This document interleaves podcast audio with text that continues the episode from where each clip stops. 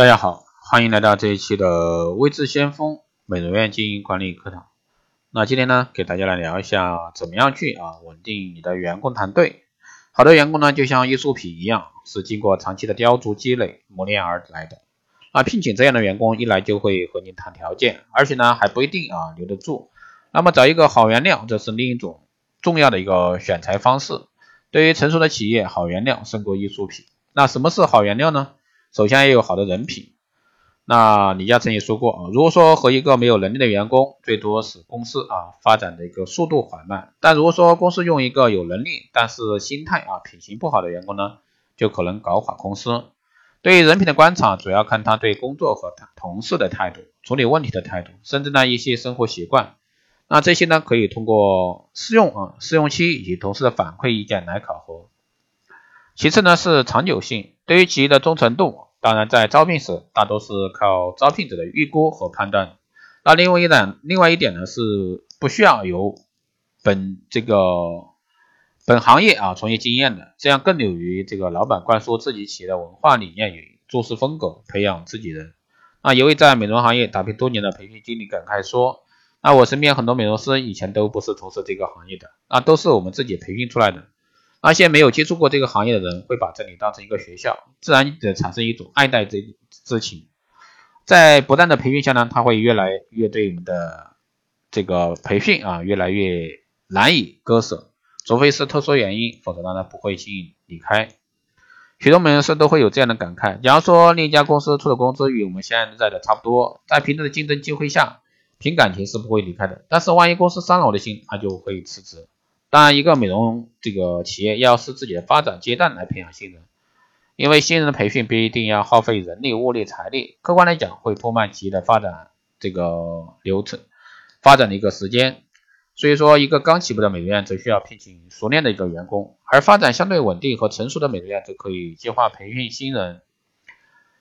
还有呢，是以自己的行为影响员工，让我们允许这个员工犯错。但如果说一个员工在同样的地方啊，这个老是摔跤，那就是他不够用心了，那就有这个惩罚或者说弃用他。但是这个时候，首先老板要反思，如果说你没有提醒过他，是不是在用自己的行为去影响他？把批评和指责转化为培训的一个做法，是让员工呢更容易接受。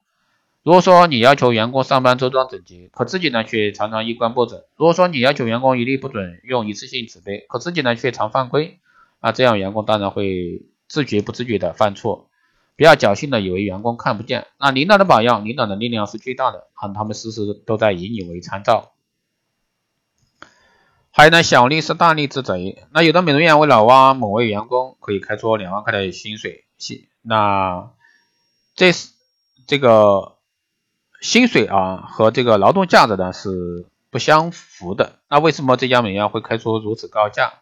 那是在为他想得到美容院经营管理之道。所以说，在遇到这种夸张的刺激时，老板要教员工小利是大利之贼，帮助他们分析原因，不要被眼前的利益所迷惑。当规劝后，那员工仍然执意要离开，那你就不用挽留他。也许呢，只有用事实来教育他。还有呢，帮员工分析发展方向。开一家自己的美容院或者说公司是许多行业从业者的梦想，所以说员工因此辞职不占少数啊。老板面对这种情况该怎么样做呢？通过聊天方式啊，帮助员工分析他自身的现状以及未来的走向，这样既表明了人的一个态度，也帮助了员工。那也许呢，现在无论是你的业绩还是销售网络都做得不错，但是我们这个行业网络是共享的，业绩也不是你个人的功劳，你背靠的是整个公司。那你自己开公司容易，但是你想开多久？创业容易啊，守业难。以前呢，你是公司和客户之间的桥梁，在利益共处的前提下，客户需要从你那儿了解很多的信息，你也需要维持客户的关系，所以说大家相处的不错。可是当你自己离开公司后呢，你们会变成自如的合作关系，客户呢会非常商业的考虑一个公司的实力、售后服务等诸多因素啊。毕竟一家新公司与你以前共同公司有一定差距，他就可能不选择和你合作了。好的，以上呢就是给大家来简单聊的这个员工的啊稳定。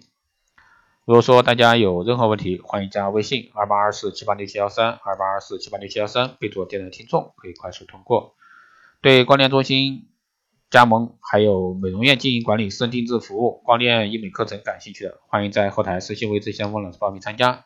好的，这一期节目就这样，我们下期再见。